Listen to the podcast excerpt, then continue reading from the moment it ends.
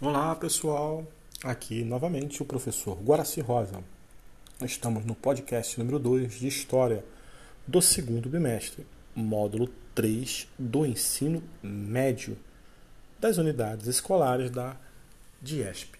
E hoje nós vamos falar sobre revoltas do período da República Oligárquica. Lembrar que República Oligárquica de 1894 a 1930. Oligarquias, né? Elites rurais estavam comandando.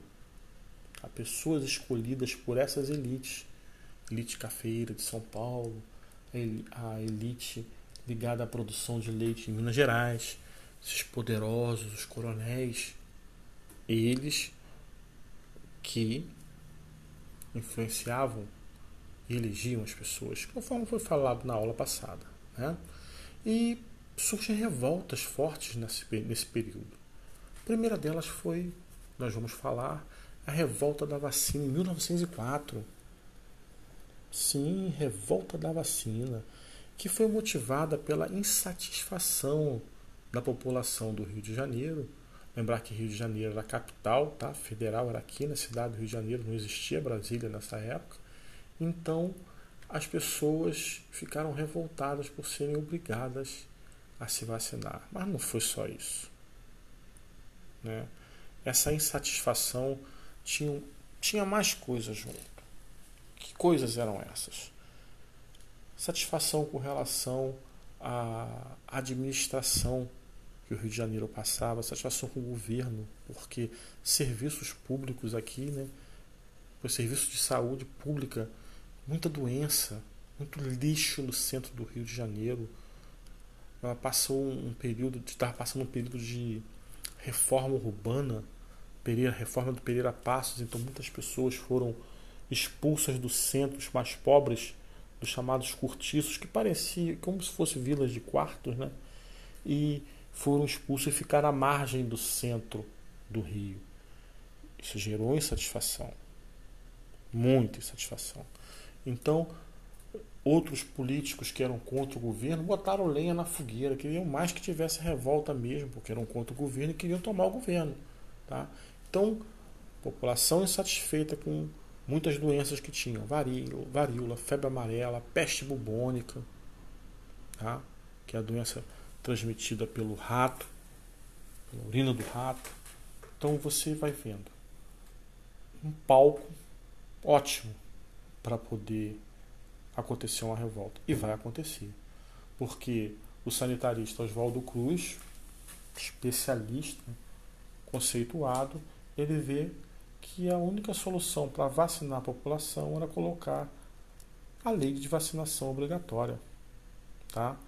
E quem não se vacinasse não ia poder casar, não ia poder ir para a escola, iam colocar várias regras obrigando as pessoas a se vacinar. Não vai dar problema, porque não teve uma. não passou bem essa informação para as pessoas. Era uma época que não existia televisão, uma época que não tinha um rádio, as informações eram todas pela mídia impressa, isso é, jornais e revistas. Jornais e revistas. E o que acontece? Colocam no jornal e no outro dia começa a vacinação obrigatória. E iam vacinar as pessoas, entravam na casa das pessoas para vacinar e levavam a polícia. Nossa, vai dar problema. E deu. E deu porque as revoltas, as pessoas vão para a rua, vão, vai ter quebra-quebra, tá? Aí confronto com polícia, muitos confrontos, e o governo agia da pior forma possível. Chegou a inventar, criar na época para conter a proliferação, proliferação. Opa, quase que não sai a palavra, hein, gente? De ratos. Fizeram o quê? Pagavam, cada pessoa que levasse ratos lá, eles pagavam por esses ratos, para exterminar os ratos. E tinha gente criando até rato em casa para poder ganhar dinheiro. É fraude de rato, já viu isso? Pois é, aconteceu isso. Então o centro do Rio de Janeiro virou um palco de guerra porque a população partiu quebrava tudo e revoltado e a oposição, né, os políticos só ajudando naquilo ali, porque queria ver o circo pegar fogo. muitos vão ser presos. O governo dá uma recuada, coloca a vacinação como opcional, tá? Só que morreram 30 pessoas, 110 feridos, mais de 400 pessoas foram mandadas para o Acre, né? outros foram presas por aqui mesmo. Dizer, foi um episódio muito forte. E o principal, a falta de informação. Isso ocorre muito nos dias de hoje, tá? Nós estamos passando por um problema de pandemia devido à Covid, à Covid-19, o vírus. Esse vírus mata.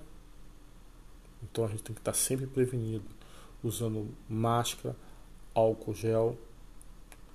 E a desinformação hoje acontece porque muita gente acha que, que, esse, que essa vacina causa outro tipo de doença. Mentira. A vacina é eficiente e é a única forma da gente se livrar dessa, tá? Ela, quem se vacinar é, fica 100%, tá? Fica 100%, ou melhor ainda, tá?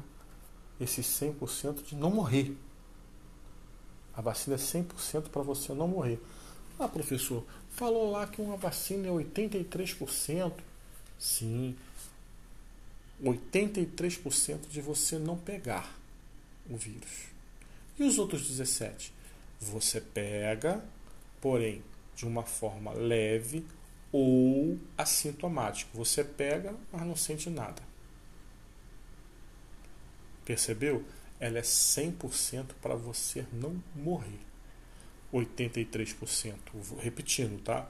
Você não pega e os outros 17 se você pegar uma forma branda ou você fica assintomático. Então, ela é 100%, ela te garante de você não pegar a forma grave. Entendeu? Ok? Opa, vamos falar de outra revolta aqui? Vai dar tempo sim. É a revolta da chibata, que também aconteceu aqui no Rio de Janeiro. Aqui era palco. Sim, porque aqui era a capital do país. Como eu falei anteriormente. E que revolta foi essa? Que revolta foi... O que é chibata, hein, professor? Quando que isso aconteceu? 1910.